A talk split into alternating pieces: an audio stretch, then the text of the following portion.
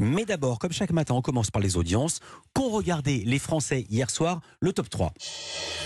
C'est France 2 qui est en première position avec L'île prisonnière, 4,4 millions de téléspectateurs, soit 20,2% du public pour la série de Michel Bussy, hein, qui se maintient bien par rapport à la semaine dernière. Derrière, on retrouve TF1 avec Parents d'élèves, 2,8 millions de téléspectateurs, soit 13,7% de part d'audience pour cette comédie portée par Vincent de Dienne et Camélia Jordana. Enfin, France 3 clôture ce podium avec l'enquête Corse, 2,3 millions de téléspectateurs et 11% de part d'audience pour ce film avec Christian Clavier et Jean Reno. À noter que M6 est au pied du podium avec l'émission Mission Travaux. Ma maison est un chantier.